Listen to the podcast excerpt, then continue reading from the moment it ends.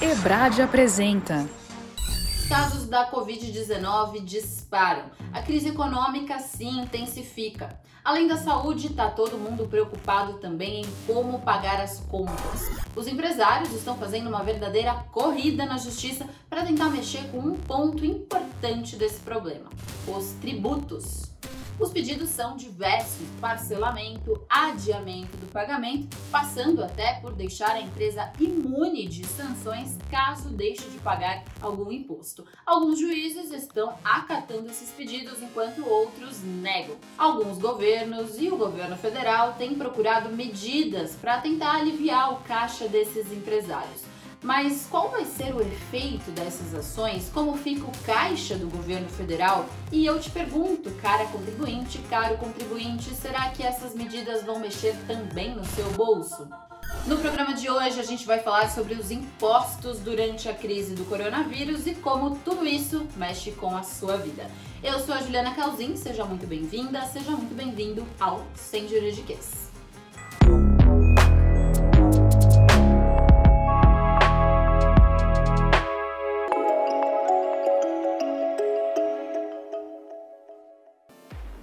Primeiro, calma, respira fundo. Se o seu negócio está com problemas financeiros, você não é o único. Muitas empresas, empreendedores e comerciantes estão com dificuldade para movimentar o seu negócio e também fechar a conta do mês. E dentre essas contas, a gente tem os impostos. Vamos então ao caso de hoje. A corrida na justiça contra os impostos.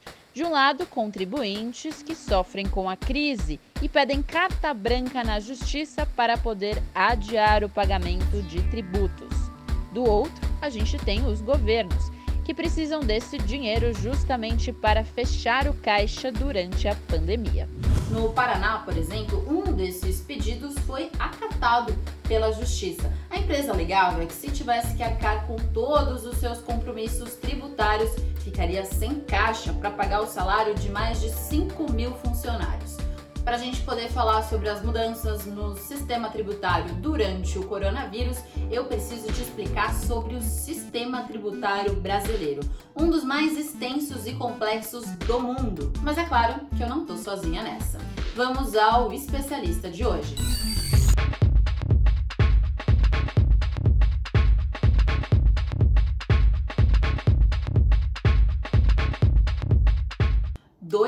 Trilhões 504 bilhões 853 milhões e mais alguns trocados. Ufa, é até difícil lembrar de todos os números. Esse é o valor total de impostos que foram pagos no Brasil durante o ano de 2019. O valor foi recorde, mas agora em 2020 a situação deve ser bem diferente. É, a arrecadação de tributos no país ela está muito intimamente relacionada com o desempenho e desenvolvimento das atividades econômicas. Né? É, com o não faturamento das empresas, com a não geração de receita das empresas, consequentemente, elas não têm tributos a recolher ou têm menores, menores tributos a recolher. Né? Então, quando você olha isso ao longo do ano, no longo prazo, seguramente a arrecadação tributária vai ser menor. A preocupação que os contribuintes devem ter, tanto as pessoas físicas quanto as empresas, é a seguinte: é, não pagar no prazo legal um tributo que não está prorrogado significa ter que pagá-lo com multa e com juros. O que, que acontece? A gente está vivendo um momento extremamente difícil e que você tem setores econômicos que estão com a atividade totalmente paralisada, sem nenhum tipo de faturamento e é, sem nenhum tipo de alívio tributário maior. Na história aí da humanidade, em alguns momentos, principalmente durante o século XX, nós tivemos países que usaram a redução de carga tributária para revitalizar a economia. A Alemanha é um exemplo disso, né? A Alemanha vinha com uma economia estagnada e de repente ela tomou a coragem e fez uma redução de alíquota, por exemplo, de imposto de renda de pessoa jurídica. Essa medida provocou é, a retomada da atividade econômica. O governo zerou as taxas de importação para produtos que ajudam no combate ao coronavírus, como respiradores e equipamentos de proteção.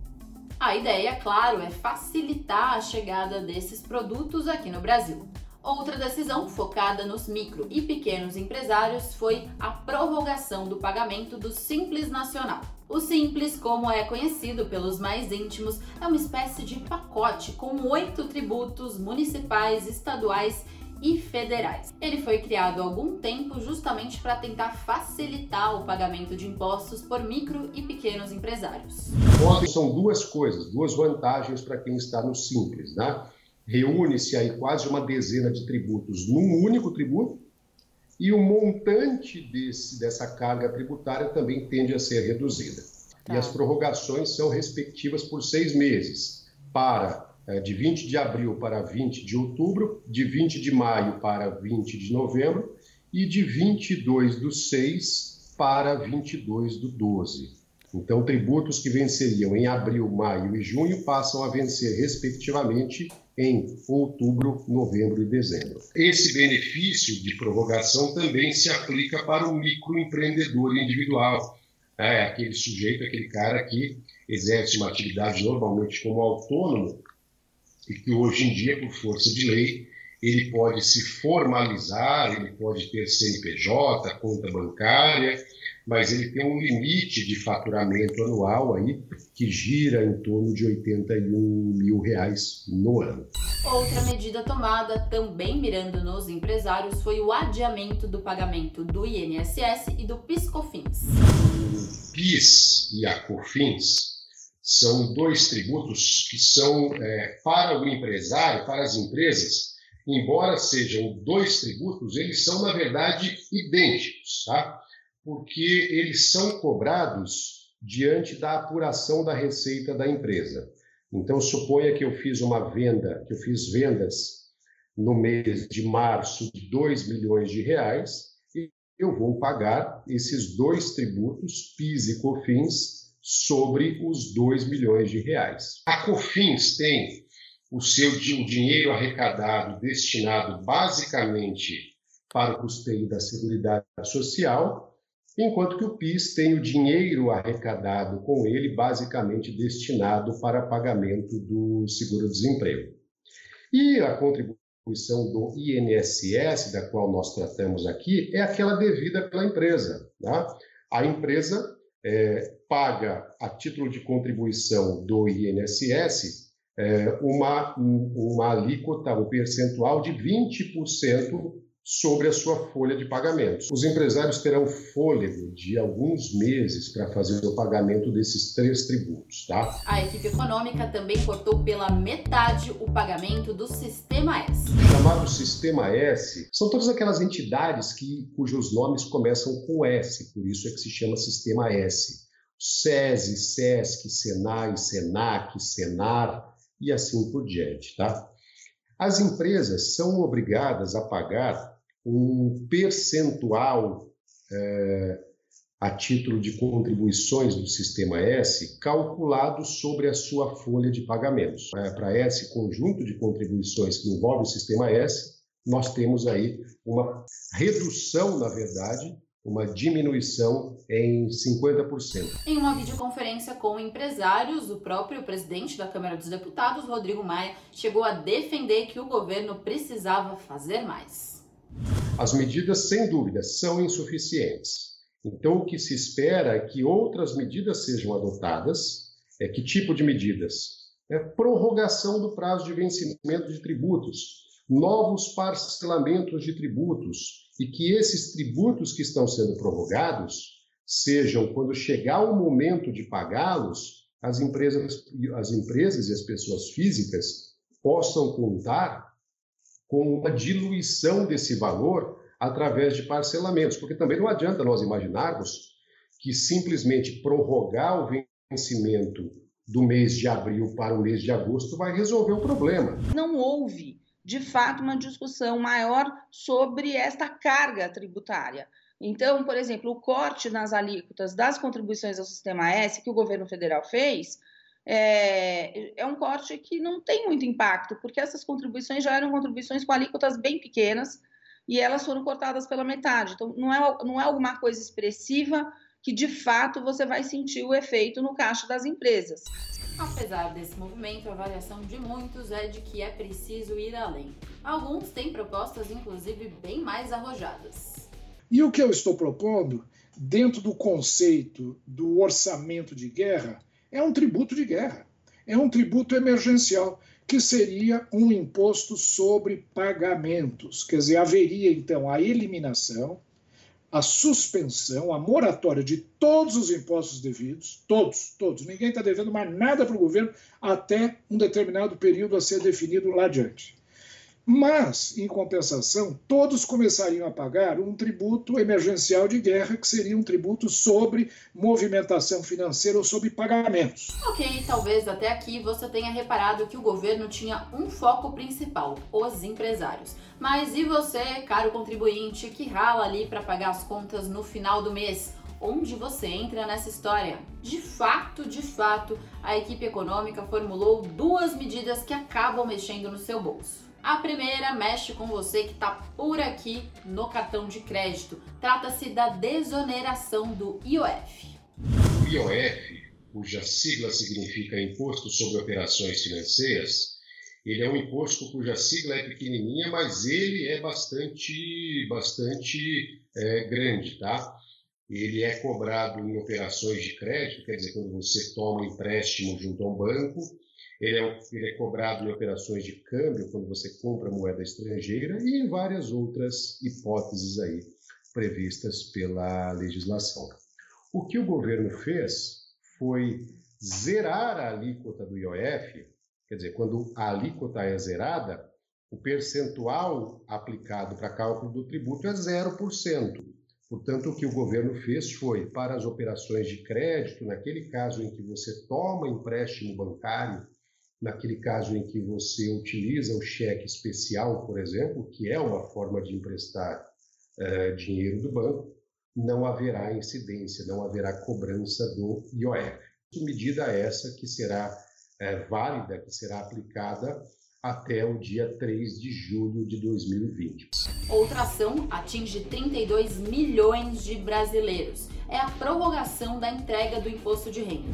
O que o governo fez, então, providencialmente, muito cabível essa medida, foi é, uma prorrogação desse prazo de 30 de abril para 30 de junho, 30 do 6, e, além dessa prorrogação do prazo para entrega, fica também prorrogado o prazo para início do pagamento do imposto sobre a renda. Essas medidas em relação à pessoa física são suficientes? A simples prorrogação não resolve o problema, né? Se eu estou desempregado, se eu estou sem faturamento, se eu não tenho recursos financeiros para fazer frente ao pagamento, tanto faz ele vencer em abril ou em junho. Então, o que seria muito bem-vindo nesse caso, na verdade, seria um parcelamento muito maior desse imposto de renda devido no ano. Mesmo com essas decisões focadas nos empresários, muita gente foi para a justiça. Queriam mais. Em um dos casos emblemáticos, o juiz acatou o pedido. Ele justificou que a ação valia a pena para salvar os empregados daquela empresa. A Receita Federal suspendeu por algum tempo, ou prorrogou, o prazo de vencimento de alguns tributos. Mas a Receita cobra vários outros tributos, além do PIS, da COFINS da contribuição previdenciária, que não foram prorrogados. Então, os contribuintes buscam a justiça para tentar prorrogar também esses outros tributos. Nesse caso, com esse juiz, a decisão foi favorável alívio no pagamento das contas. Mas nem sempre tem sido assim. O Tribunal de Justiça do Estado de São Paulo cancelou, cassou e cancelou todas as liminares que haviam sido concedidas dentro do Estado para a prorrogação do ICMS. O fundamento foi: o Estado tem uma programação é, para combate da Covid-19 e ele precisa desse dinheiro, ele precisa arrecadar esse dinheiro para que ele possa fazer frente às suas despesas e continuar adotando aí as políticas públicas que ele entende adequadas. O ICMS é o imposto mais importante dos estados, tá? E ele é um imposto cobrado em toda a venda de mercadorias e ele também é cobrado na prestação de serviços de comunicação, telefone celular, por exemplo, além da prestação de serviços de transporte para outros estados e para outros municípios. E para o ICMS, não houve até o momento nenhuma medida governamental de qualquer dos estados da federação suspendendo ou adiando o prazo de vencimento, prazo de pagamento desse tributo. Em uma ação no Tribunal de Justiça do Distrito Federal, o desfecho foi outro. O juiz negou um pedido feito pela Associação Nacional de Contribuintes de Tributos. Eles pediam a suspensão do pagamento de tributos enquanto a crise durasse, entre eles ISS, ICMS, IPVA. O juiz entendeu que não. Essa decisão caberia apenas ao governador do Distrito Federal. Há setores em que não há faturamento algum, né? E nós temos que fazer a proteção do caixa das empresas para elas até conseguirem é, pagar é, os funcionários nas modalidades que elas consigam se organizar é, para que se possa fazer ainda uma tentativa de manutenção de emprego. E eu queria ressaltar a importância, inclusive, de uma proteção especial para micro, pequena e média empresa. É, a grande massa de trabalhadoras e trabalhadores que estão empregados ou estavam empregados né, antes do início da pandemia é massa trabalhadora que está empregada pela micro, pequena e média empresa. Bom, antes de falar do nosso bolso, a gente precisa te explicar o seguinte. No geral, os impostos que você paga, além daqueles, claro, que já estão embutidos no produto, são de três tipos: federal, estadual e municipal. Olha, eu vou te falar que a lista é extensa. Entre os tributos federais, a gente tem o INSS, o imposto de renda, o IOF, que é pago nas transações de crédito, entre outros. A maior parte dessa lista fica com as empresas, que também pagam o CID, o IPI, o FGTS, entre outros. O IPI é o Imposto sobre Produtos Industrializados. Ele é pago, em geral, pelas fábricas, por quem fabrica alguma coisa, por quem é, industrializa alguma coisa. E ele também é pago por atacadistas. Né? O atacadista, mesmo não sendo fabricante, a legislação coloca ele equiparado como fabricante. Essa é uma complexidade do sistema tributário brasileiro. Tá? Então, ele também tem que pagar, pagar o IPI. E a CID é contribuição de intervenção no domínio econômico. Não são todas as empresas que pagam. Tá? É, um exemplo bastante evidente de CID é, existe no caso das empresas que atuam no setor de combustíveis. Tá? Os impostos estaduais talvez sejam um pouco mais conhecidos. Para as empresas, a gente tem o ICMS, o Imposto sobre Circulação de Mercadorias. A gente tem também, entre os estaduais, o IPVA, que é aquele que você paga para o seu carro. Um menos conhecido é o ITCMD. Ele é pago na hora da transmissão de herança ou de doação. Os municipais também fazem um pouco mais parte do nosso dia a dia. Tem, por exemplo, o IPTU, que você paga pela sua casa ou apartamento. Tem ainda o ISS, o Imposto sobre Produtos. O que poderia ser feito para tentar aliviar o bolso aí das pessoas? O IPTU e IPVA, é, o caminho poderia ser o parcelamento mesmo? Olha, adiamento, prorrogação com parcelamento e não cobrança de juros e multa por atraso. Bom, o alívio, além de vir do governo federal, também pode vir dos estados ou municípios. No Rio de Janeiro, por exemplo, a prefeitura anunciou que pretende dar 20% de desconto no IPTU para quem pagar a conta à vista. Em Porto Alegre, a decisão foi parcelar em até 60 vezes o pagamento de quem tem dívida com o IPTU. Em São Paulo, a Câmara dos Vereadores corre para tentar achar alguma solução para o IPTU, enquanto o prefeito Bruno Covas diz que não tem arrego. Não, não há solução simples para problema complexo. Tá? Uh, nós temos aí recessão, crise econômica, é, dificuldade das empresas se manterem. Por outro lado, nós temos a necessidade do Estado continuar arrecadando, porque, veja, quem mantém o Estado são os contribuintes, e a gente precisa muito do Estado funcionando e funcionando bem, não é?